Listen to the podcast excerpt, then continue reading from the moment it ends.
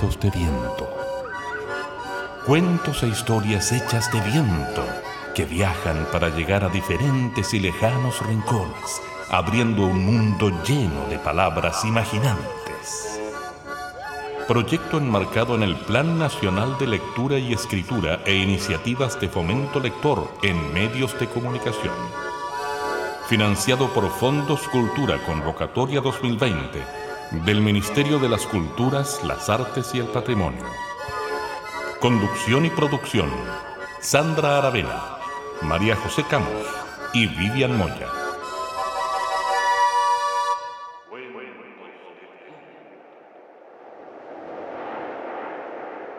Cuentos de viento, que cada historia te habite dentro.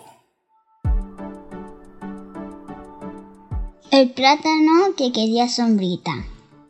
Había una vez un plátano que no quería ser comido. Corría cuando Ariel lo quería comer. Entonces, arrancando, se fue a la sombrita de un árbol, que estaba sequito, sequito. Y el árbol le dijo, Ándate con las demás frutas, no puedes estar conmigo. Se fue. Estaba buscando un lugar donde hubiese sombrita.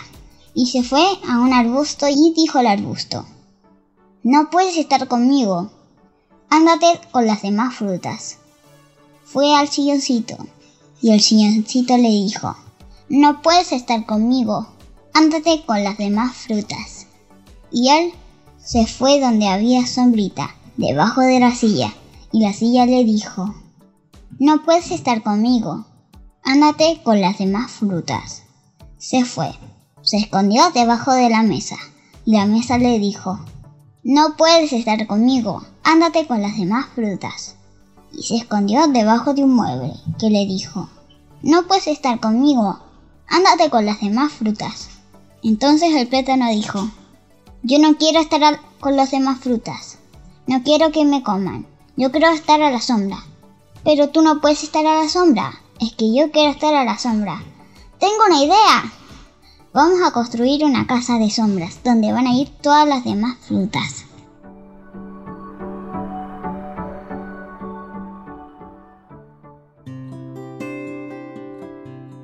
Como cuentos de viento queremos que nadie, nunca más, quede huérfano de cuentos. Hemos escuchado ya más de una vez que existen personas que siendo adultas o adultos son huérfanos de cuento. Nos cuentan esas historias. ¿Qué significa ser huérfano o huérfana de cuentos?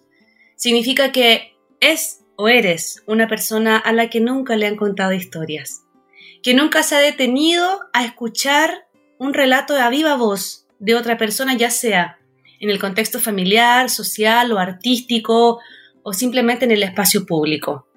Cuando escuchamos historias de este tipo, me pasa que se me aprieta el corazoncito y de verdad se me remueve la convicción de que en realidad todos necesitamos escuchar cuentos. Hemos hablado en este programa largo y tendido sobre los beneficios que tiene escuchar historia, desde cuestiones de aprendizaje hasta una cuestión fundamental en la vida que es el goce estético, el goce de lo bello y el criterio de qué me puede parecer bello y qué no me puede parecer tan bello. Declaramos en este programa la firme intención de aportar para que cada vez haya menos huérfanos y huérfanas de historia. Que nos contemos, que los cuentos que cada uno escuche en este programa los sigan contando, los repliquen, los lleven a otros lugares. Y si conocen a alguien que no haya escuchado nunca un cuento, vaya, cuénteselo. Niños y niñas, ayúdennos. Ayúdennos a contarle historias a los adultos y adultas. Abuelos y abuelas, corran a contarles historias a los niños y a las niñas, a los vecinos y vecinas. Hoy, este es un programa que llama a la movilización, a la movilización de las palabras y de las historias, porque tenemos la certeza de que los cuentos transforman adentro y también afuera. Vamos a escuchar nuestra primera historia que ojalá llegue a alguien que todavía es huérfano o huérfana de historias. Vamos a escuchar El Niño Capil, en voz de Mariela Kogan. Mariela es bióloga, escritora y narradora oral. Nació en Buenos Aires, Argentina, sin embargo, hace 20 años eligió vivir en Mar del Plata, para vivir cerca del mar. El mar que además guarda la historia de un escritor importante en ese país. Es doctor en biología. Ha hecho distintas publicaciones e investigaciones sobre divulgación científica y actualmente realiza una prolífica tarea de promoción a la lectura, contando historias y escribiendo cuentos también para niños y para niñas. Ha coordinado durante años los talleres de lectura del programa Abuelos Lee Cuentos y también del proyecto Los Chicos Cuentan. Vamos a escuchar en voz de Mariela Kogan El niño Capil. Ahora despertar, de un cuento te vamos a contar. Cuenta la leyenda que en la India antigua vivía un niño llamado Capil, al que le gustaba mucho leer. En aquel tiempo no era fácil conseguir libros y cuando Capil tenía uno en la mano no lo soltaba y leía y leía. Cierta vez su mamá le pidió que llevara algo de comida a su papá que estaba trabajando lejos de ahí y debía estar hambriento hacia la tarde. Capil con una mano tomó el paquete de comida que le dio su mamá pero sin soltar el libro que tenía en la otra, y así, absorto en la lectura, comenzó a andar por un sendero angosto, sinuoso, lleno de piedritas, y tan concentrado iba en el libro que en un momento tropezó. Se raspó los dedos del pie que asomaban de sus sandalias de cuero, pero no le importó. Siguió andando por el camino y siguió leyendo.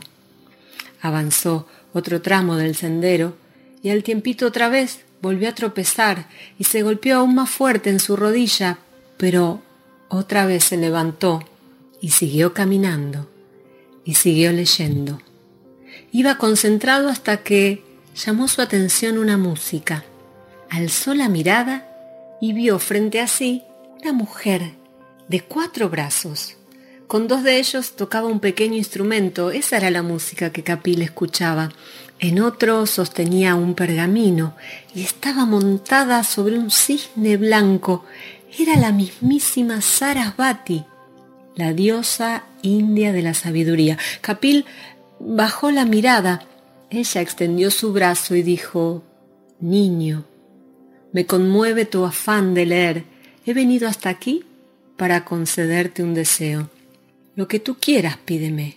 Lo que yo quiera, diosa, se sorprendió Capil. Lo que tú quieras. Y entonces, mirando hacia abajo, vio los deditos de sus pies y pidió, me gustaría tener ojos en los pies para poder leer mientras camino. La diosa sonrió, extendió aún más su brazo, se iluminó y se alejó volando. Capil ansioso miró sus pies y allí estaban un par de ojos que pestañeaban y dio un brinco y así a los saltos continuó por el camino leyendo.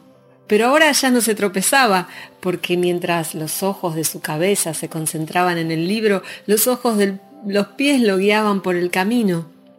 Y en su corazón brillaba la alegría de saber que los libros son como ojos mágicos porque ellos nos guían en los sinuosos y difíciles caminos de la vida.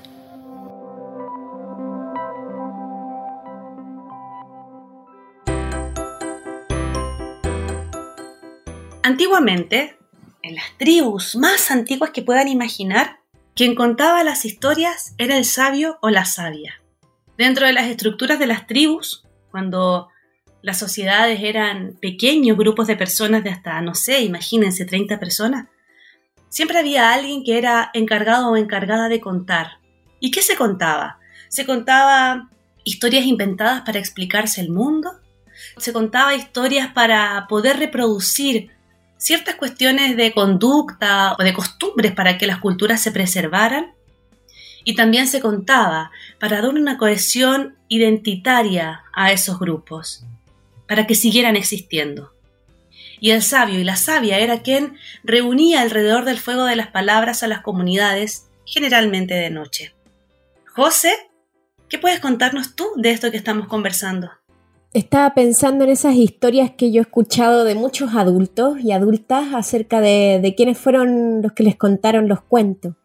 Y recuerdo que en esas historias hay cosas muy divertidas. Fueron un hermano, una hermana, un vecino, una vecina, el curita de la iglesia, eh, ese profe, eh, esa tía, ese abuelo. Así que sí, me, gustan esos cuenteros ahí, ahí natos que hay en cada comunidad. Ese personaje que siempre tiene una historia que contar eh, y, que, y que se cuenta ahí la vida una y otra vez. Eh, me gusta ahí cuando aparece ese cuento espontáneo, inesperado, que aparece sin que uno imagine ese encuentro. Vivi, ¿qué nos podrías contar tú al respecto? Hay algo que se me remueve en esto que cuando las escucho, y es porque, como creo que les hemos dicho antes, em, mucha gente empezó a pedirnos ayuda a propósito de que no estaban teniendo internet y que querían llegar a los cuentos. Y entonces resulta que hoy día ya vamos como en 15.000 personas que están escuchando los programas, pero lo escuchan a través del formato MP3. Y más y más organizaciones se han ido sumando, solicitando esto para que su gente pueda acceder a eso. De hecho, por ejemplo, recién tenemos a una preciosa organización que es Talita Calum, que, bueno, a partir de pasado mañana empieza a recibir los cuentos en ese formato para su gente en estos círculos de conversaciones. Y así como eso, también pasó en América antes que hubo personas que uno diría no estaban ahí para contar los cuentos y sin embargo los cuentos se mantuvieron, como fueron por ejemplo los esclavos. Los esclavos afroamericanos que estuvieron por este lado tenían un protagonista recurrente que era genial, un animal caracterizado por una incapacidad física, bien brillante, el bien dotado, fuerte, sagaz, proactivo, resolvía algo que golpea fuerte adentro y que son las humillaciones. Es un sobreviviente astuto, lleno de tácticas. Para mm, los afrocubanos estaba Jicotea. Para los afroamericanos de Estados Unidos estaba Brit Rabbit. También para los jamaiquinos que estaba Anansi, en Puerto Rico los embaucadores. Se me queda uno para los Aru Yorubas que son nigerianos, estaba Ayapá. Como ven, una vez más, cuando hay una función o una habilidad o algo que es relevante para la comunidad, esta aparece en las historias y luego se expande. Se viraliza, podríamos decir hoy en el lenguaje de hoy día. Y cada quien le quita y le aporta hasta que la considera que está completa. Y esas personas que reproducen las historias son aquellos cuenteros entonces que la comunidad valora no solamente porque produjo cuentos, sino porque lo mantiene vigente. Bonito, ¿no? Hermoso. Y así también encontramos en la historia a los chamanes que en muchas culturas se dedican a contar también historias, a los griots, a los juglares y a los cuenteros que van de pueblo en pueblo por rutas como los incas, eh, contando también los sucedidos de aquí y de allá. Vamos a escuchar el segundo cuento de este programa, en voz de una mujer que tiene una voz dulce y unos ojos curiosos y unas manos que cuentan, ya hemos hablado de ella. Ella es una psicóloga, pero que se dedica hace nueve años a contar historias, aunque su espacio preferido no son precisamente los escenarios, sino que el espacio íntimo, la reunión de amigos, la reunión con la familia. Incluso en su actividad docente también cuenta historias. Una de sus maravillosas gracias es que ella cuenta historias, entre comillas, infantiles para público adulto, con una gracia y un estilo propio que la caracteriza. Estamos hablando de una mujer que ustedes conocen muy bien, hace 22 programas. Ella es María José Camus, nuestra José, y vamos a escuchar en su voz el bicho raro. La cabrita le dijo al lobo, no puedo jugar, no puedo jugar porque tengo un cuento que escuchar. Anochecía en la selva y el camaleón estaba conversando con unos cocodrilos, cuando de repente, como si fuese la cosa más normal del mundo, llovió del cielo un huevo. Sí, delante de sus ojos llovió un huevo. cayó del cielo, un huevo enorme. Y catacrac, catacrac, catacrac, se rompió en mil pedazos. El camaleón se acercó inmediatamente a ver qué era lo que había sucedido. Y adentro había un bicho muy raro, con cara de despistado. ¿Quién eres tú? Le preguntó inmediatamente el camaleón. ¿Qué sé yo quién soy? Yo acabo de llegar. Y no sé quién soy, ni dónde estoy. Eres un bicho muy raro, le dijo el camaleón. ¿Raro yo? Mírate tú, has cambiado de color como cinco veces mientras me estás mirando.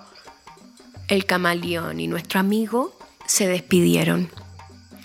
Y él siguió avanzando mientras se encontró con una tortuga, pero una tortuga que estaba dada vuelta hacia atrás, es decir, con las patitas hacia arriba y el caparazón en el suelo. Claro, eso, las patitas hacia arriba. Ayuda. ¿Alguien me ayuda? Tú, bicho raro. ¿Me ayudas a darme vuelta? ¿Raro yo? ¿La niña más normal del mundo? ¿Que lleva su casa a cuesta? ¿Me habla a mí de rareza? Pero nuestro amigo caído del cielo la ayudó. Muchas gracias. Ten cuidado con los cocodrilos, que tienen mucha hambre. Y así se despidieron también. Siguió caminando nuestro amigo con la misma cara de despistado con la que llegó. ¡Socorro! ¡Socorro! gritó una avestruz. ¡Que alguien me ayude a sacar mi cabeza del agujero! El bicho raro obviamente pasaba por ahí en ese momento y la ayudó. ¿Tú sabes quién soy? le preguntó la avestruz con tanta esperanza. Mm, no, yo nunca había visto un bicho tan raro como tú. Ah, yo sí. Acabo de conocer un animal que esconde la cabeza para no saber qué es lo que pasa. Y cuando no la puede sacar, le dice a quien la ayuda más encima, bicho garro. Entonces la avestruz lo miró bastante avergonzada. Ay, tienes razón, bicho garro.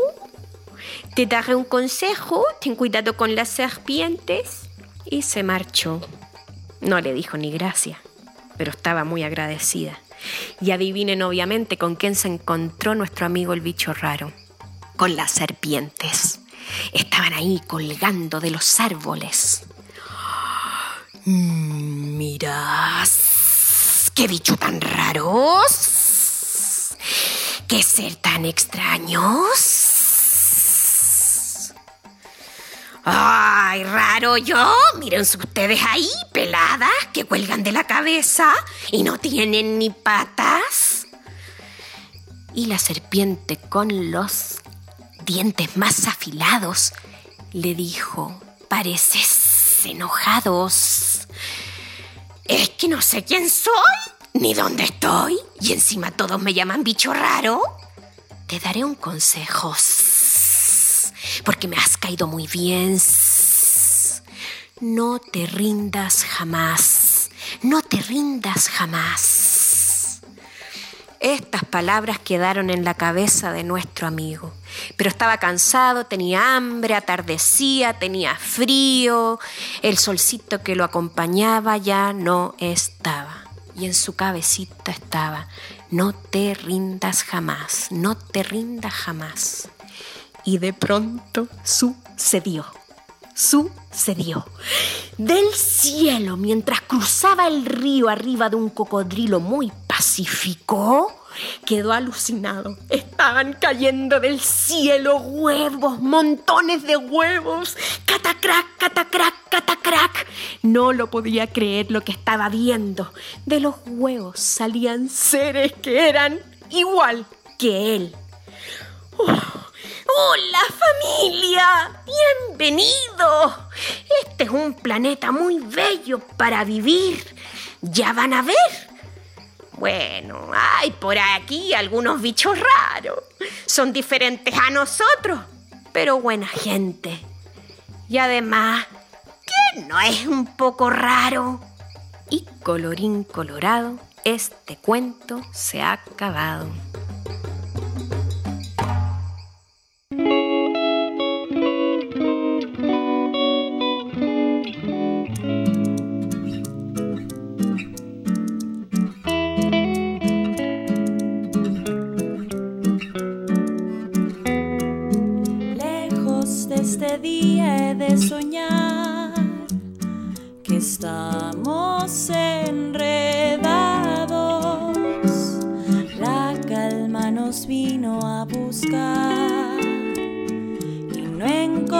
Más que los pies velados.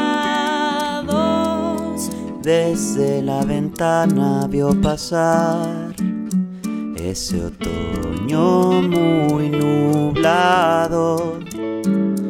No pudo salir a caminar, a sentir la brisa ni los daños. No, no quiero despertar. A tu lado. No me muevo más de aquí. Estoy. No déjenme soñar. Quiero mirarte desde al lado. Que no se acabe este tiempo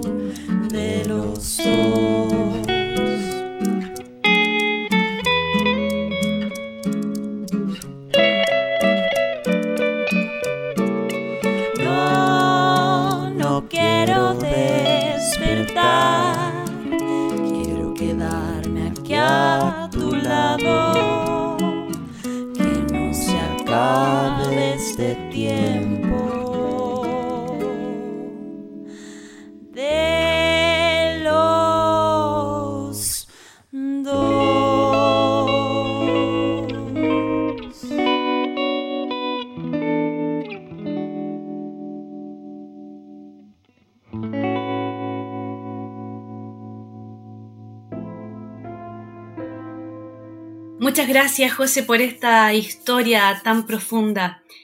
Les quiero contar que la autora del cuento que nos acaba de regalar María José Camus es Paz Rodero y José Morán. Y es un libro ilustrado cuyas ilustraciones están a mano de Emilio Urberuaga, todos ellos de España.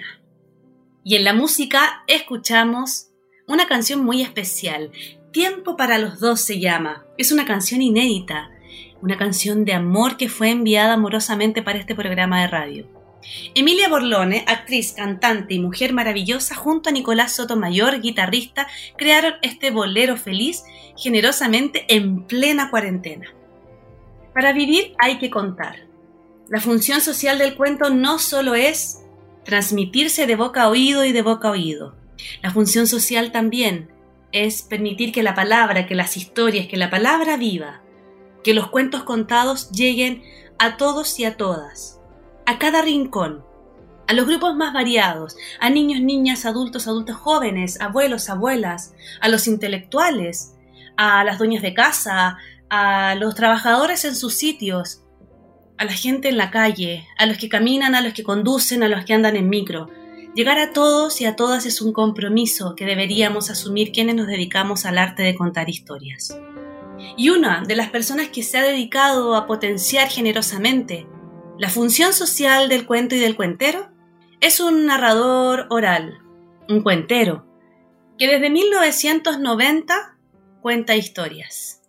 Él es de Bogotá, Colombia. Es escritor de las historias que además cuenta. Es tallerista en procesos creativos y tallerista en creación de historias. Es cronista, escritor y periodista.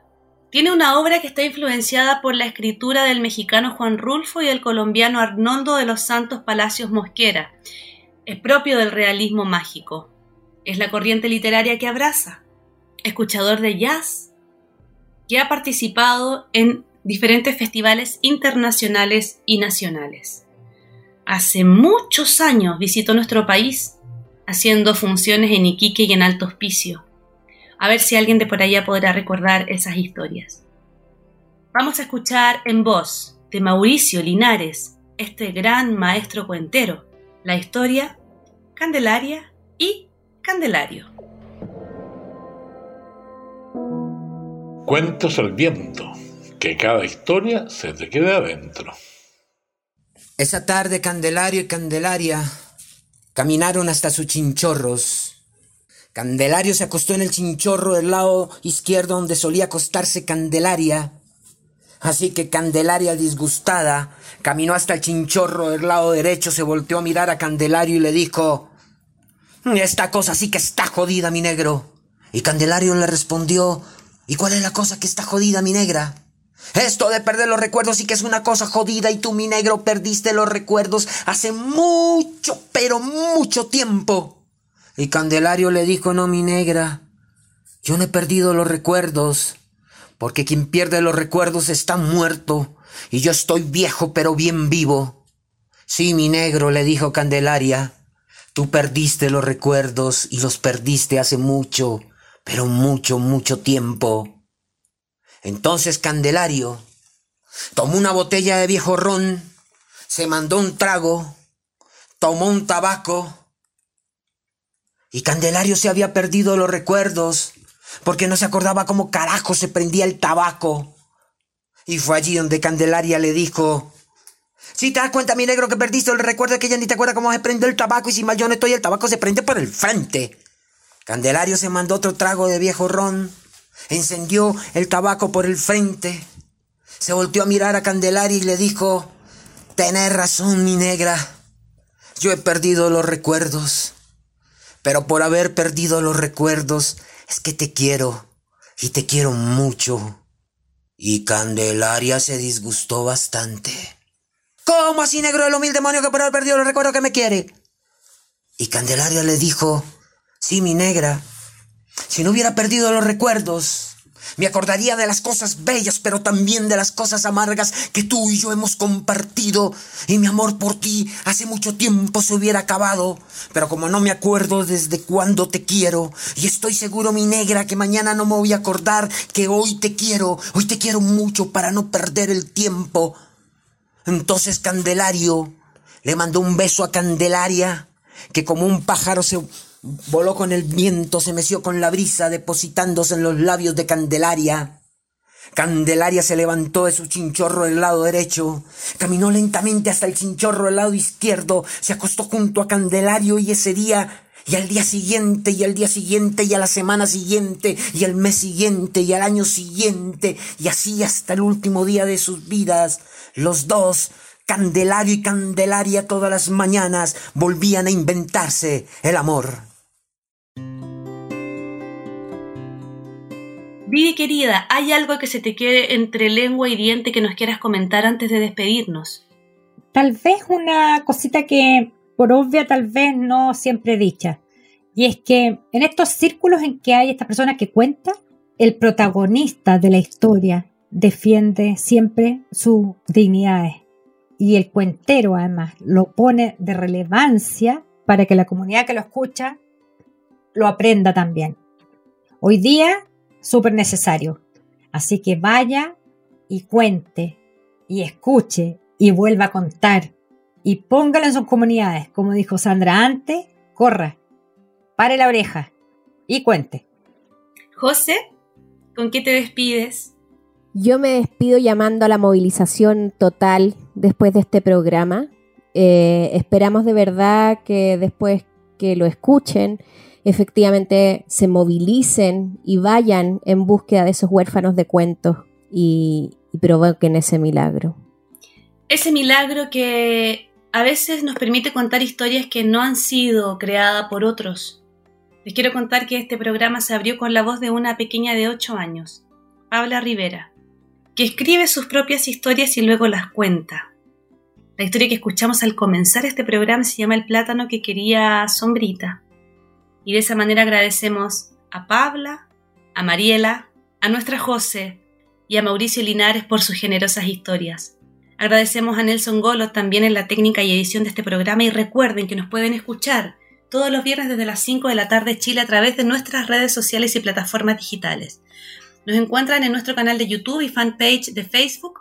Nos encuentran también en Spotify, SoundCloud, Evox como Cuentos de Viento. Mándenos sus colaboraciones. Estamos ávidas de escuchar cuáles son las historias que ustedes le podrían contar a huérfanos y huérfanas de cuentos, para que esos corazones se enciendan de esa llama permanente y milagrosa que es la metáfora y la poesía con la que podemos mirar la vida. Y es que los cuentos efectivamente nos transforman. Gracias Vivi, gracias José, pero sobre todo gracias a ustedes, porque ustedes dan sentido a esta, a esta máxima que tenemos como programa que es llegar a todos los rincones posibles. Les mandamos un abrazo y nos encontramos, nos vemos y nos imaginamos el próximo viernes.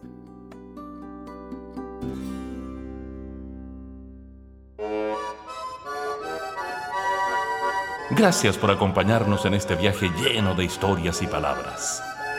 Esperamos que los cuentos de viento encuentren las rutas precisas para poder llegar a ti y así abrir un mundo lleno de palabras mágicas e imaginantes. Juntémonos esta y todas las semanas en alguno de nuestros puntos de encuentro digitales. Cuentos de viento que cada historia se te quede adentro, que cada historia te habite dentro.